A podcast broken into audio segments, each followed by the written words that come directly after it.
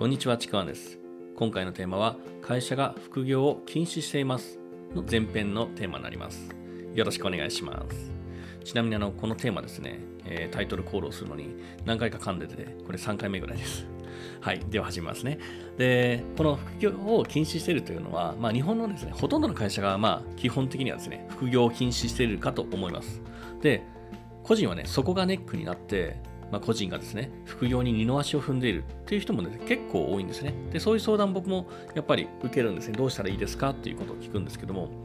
で、まあ、今の時代ですね、まあ、結構ね、あのまあ、先進的な大手の企業とかですね、副業を OK する企業っていうのは、まあ、かなり前から、数年前から、まあ、5年、もうちょっと前のもあるかな、まあ、ぐらいからずっとね、増えてはきてるんですよ。まあ、とはいえ、まあ、日本のですね、あの多くはもう大企業じゃなくて中小企業なんですけども、その旧来の会社多くは、もう副業なんてありえないよと。本業の会社の事業が、まあ、仕事がおろそかになるじゃないかっていう考えなんですね。まあ、そういう信念のもと、その考えを曲げようとしなかったりとか、まあ、そもそもですね、副業とかそんなことを思いもよらない、思いもしてない会社っていうのがほとんど大半だったんですよね。ただ、まあ、ここの去年からですね、まあコロナっていうのが蔓延して、結構ですね、会社自体も苦しくなってきた。で、社員に対する給与も払うのがきつくなってきた。そんな風に会社が苦しくなってきて、で、まあ、社員に対して給与の支払い苦しくなった時に初めて、お前ら他でも働いて自分の生活稼いでこいみたいなね、まあ、そんな風に方向転換したわけです。えーちょっとこの言い方少し悪意がありますけども、まあ、あのー会社だけで知らのは苦しいし、まあ、大変だから、他でも稼いできていいよというような、まあ、風に方向転換、まあ、規約を緩めたんですよね。で、まあ、このですね、流れ、まあ、だんだん会社が副業も許してきた。こういうですね、流れとしてはまあいいのかもしれないんですけども、まあ、正直ですね、会社自体が強制的にそういった状況になるまで、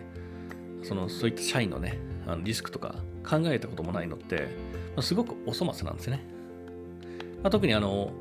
まあ、会社は、僕よく言うんですけども、会社は別に社員のために絶対にないので、会社はまオーナーのためにあるものなんで、会社が存続するのがまず第一。社員は二の次です。これはもう間違いないです。だからまあ、今まで、あ今っていうかね、今回のもう結局会社が存続っていうところに、あのそこに焦点がいったから、じゃあ社員も、おまあとりあえず会社が大変だから稼いでこいになったわけですよ。社員のためでもあるけど、第一、そこの、そこの、まあ、根本って会社のためなんですね。まあ、それはもう当然なんですよ。で、そんな状況で、いきなり社員が会社から、いいよ、他でも働いてきなっていうか、働い働いてこいよって、いきなりね、言われても、準備していた人はね、いいんですよ。あ、ラッキー、よし、やろう。大っぴらにやれるわって思うんですけども、困ってるのは準備をしてない多くの人なんですよ。もう戸惑うんですよね。で、その結果、結構ですね、まあもうネットとかで流行って、広告で流行ってるんですけども、よくわからない副業の宣伝文句に乗っかって、で、あの、安易にあって、で、結果が出ずにお金だけ払って苦しんでるっていう人もね、えー増えました、たくさん。昔から結構いるんですけども、たくさん増えました。まあ、とはいえですね、今回のコロナで多くのね、あの人、会社であれば安定だとか、会社一本あればとりあえず安定という、まあ、そういう妄想からですね、多くの人は脱却できたんじゃないのかなと思うんですね。で、まあね、とはいえ、あとはまだまだね、あの過去に縛られているというか、その考えまで及んでない会社っていうのはやっぱたくさんあるんですね。今別にコロナでも関係、あの、別に業績関係ないやという会社とかもそうだと思うんですよ。で、そういうふうにまだ副業とかそこまで至ってない副業禁止の会社って本当に多いんですね。